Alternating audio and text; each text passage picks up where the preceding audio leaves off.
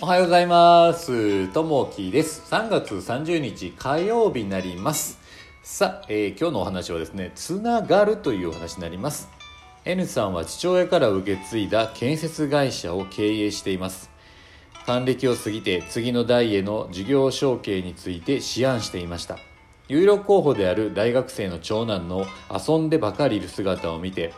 しっかり勉強しないと後継ぎになれないぞと強い口調で注意しましたすると長男は後継ぎなんかならないよと言い返してきたのです。この件を先輩に相談したところところであなたは親孝行していますかと質問されました。両親は他界していることを伝えると亡くなられても同じこと生きていると思って親孝行してくださいとアドバイスされました。N さんは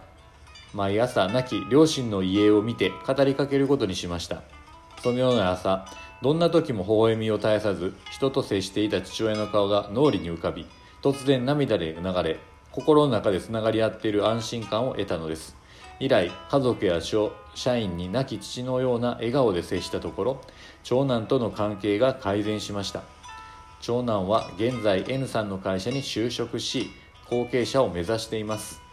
今日の心がけ両親の良い点を学びましょうというとこですね。うん。やっぱりねこうまあ両親をねこう大切にするっていうのももちろん大事なんですけどそのねまた上にあるおじいちゃんおばあちゃんっていうのもねこう大切にしていくこともすごい大事かなと。やっぱりねその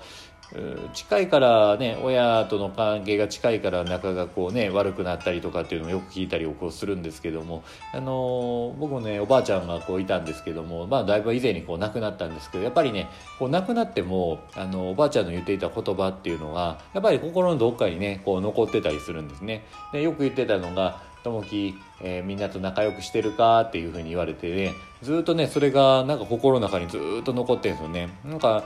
まあ、それがあってこうね人とはこう良い関係で築いていきたいなっていうのもやっぱりそれが残ってるのかもしれないですね。やっぱりねこう体がこうなくなったとしてもやっぱりね言われた言葉であったりとかえーその存在っていうのはやっぱり大きいなってやっぱりそのね思うのは本当に言葉って大きいなと思いますよね。やっぱりこう脳裏の中にずっとねこう残っている。ねやっぱこうおじちゃんも亡くなりましたけどもおじいちゃんが言っていたらね、えー仕事頑張ってるかとかねこうよく言ってたんですけどやっぱりねこういった言葉っていうのは非常にねやっぱこう亡くなってもねやっぱ心の中にこう残ってるもの頭のどっかに残ってるんですよね。なんでこうやってねいろいろみんながこう言葉を発信したりとかですね、えー人と話すような言葉って一つ一つがねやっぱりその人にとって聞いてる人にとってはものすごい大きなものになるんやなというふうにねそれこそやっぱり近しきね、えー親であったりそのおじいちゃんおばあちゃんであったりそういった方からね言われてきてることっていうのはずっとね小さい頃に言われたこととかもしくはこう亡くなった人がいる場合はね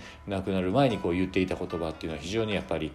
残ってくるんやなと。なので逆にね考えるとそういった言葉を人に対して言う時にあのしっかり思いを込めてその人に伝えるようにしていかないといけないなというふうに思いますね。うん